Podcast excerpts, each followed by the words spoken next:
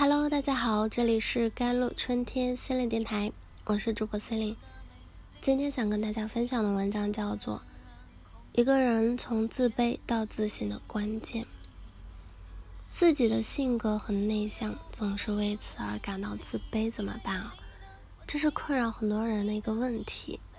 作为一个资深的内向者呢，我也是曾经为自己的性格而自卑过，并用了很多年，花了很多精力，试图把自己扮成一个外向的人。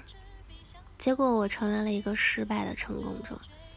失败的是自己依然很内向，而成功的是我不再为自己的性格感到自卑了。内向的人感到自卑，通常是源于其他人以及社会施加的压力啊。你这么内向，在社会上是混不开的。你这个人什么都好，就是有点内向，这可不行。用一句曾经很流行的一句话就是：“这个世界不允许你内向。”当周围很多人对你摇头的时候，想不被影响是很难的。于是你也会下意识的。对自己摇头，内向真的不好吗？是的，不好。内向的人喜欢独处，看起来不太合群。内向的人不善社交，遇到不熟的人不敢主动开口，总是不知道说什么。内向的人害怕当众发言，很少表达自己的想法。内向的人不敢跟领导沟通，不善于经营人际关系等等。这些都是事实，也都是证明你不够好的确凿证据。但因为这些问题，你就该自卑吗？犯不上。外向的人常常看起来更自信，但他们身上就没有问题吗？显然也不是。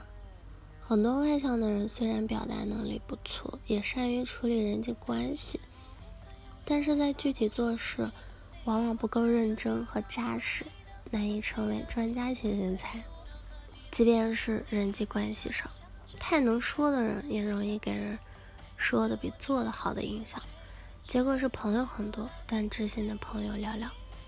所以外向人啊，也有他们的不足，也有他们的烦恼。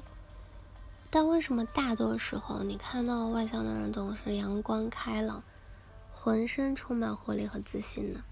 原因也很简单。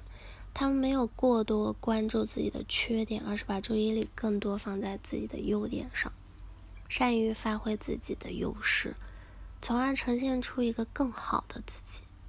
而我们内向型的性格的人，内心总是有一个苛责的自我，这个苛责的自我会让我们过度关注自己的缺点和不足。有一个朋友分享过这样一段人生经历啊。二十五岁毕业那年呢，他觉得内向不好，于是强行扭转自己的性格，逼着自己外向，逼着自己热情。二十多年后呢，生活不但没有变好，反而感觉身心疲惫，越来越迷失自我。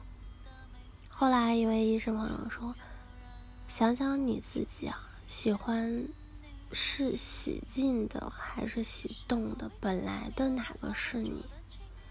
一句话就被点醒，于是回归内向，不再逼着自己做自己不喜欢的事情，做真实的自己，这才感受到生活有说不出的轻松，感觉自己又活过来了。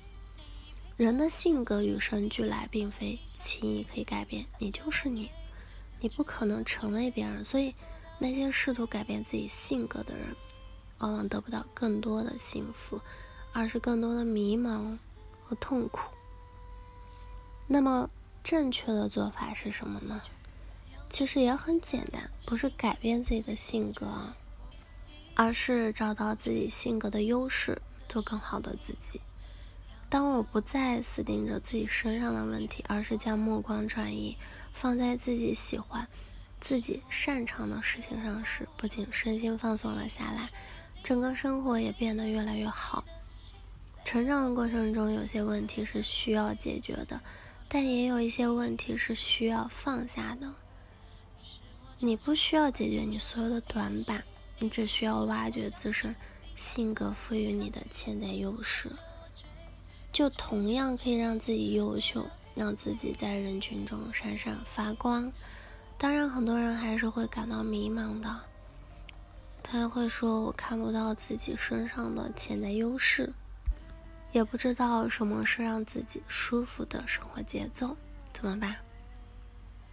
好了，以上就是今天的节目内容了。咨询请加我的手机微信号：幺三八二二七幺八九九五，我是 C e l i n e 我们下期节目再见。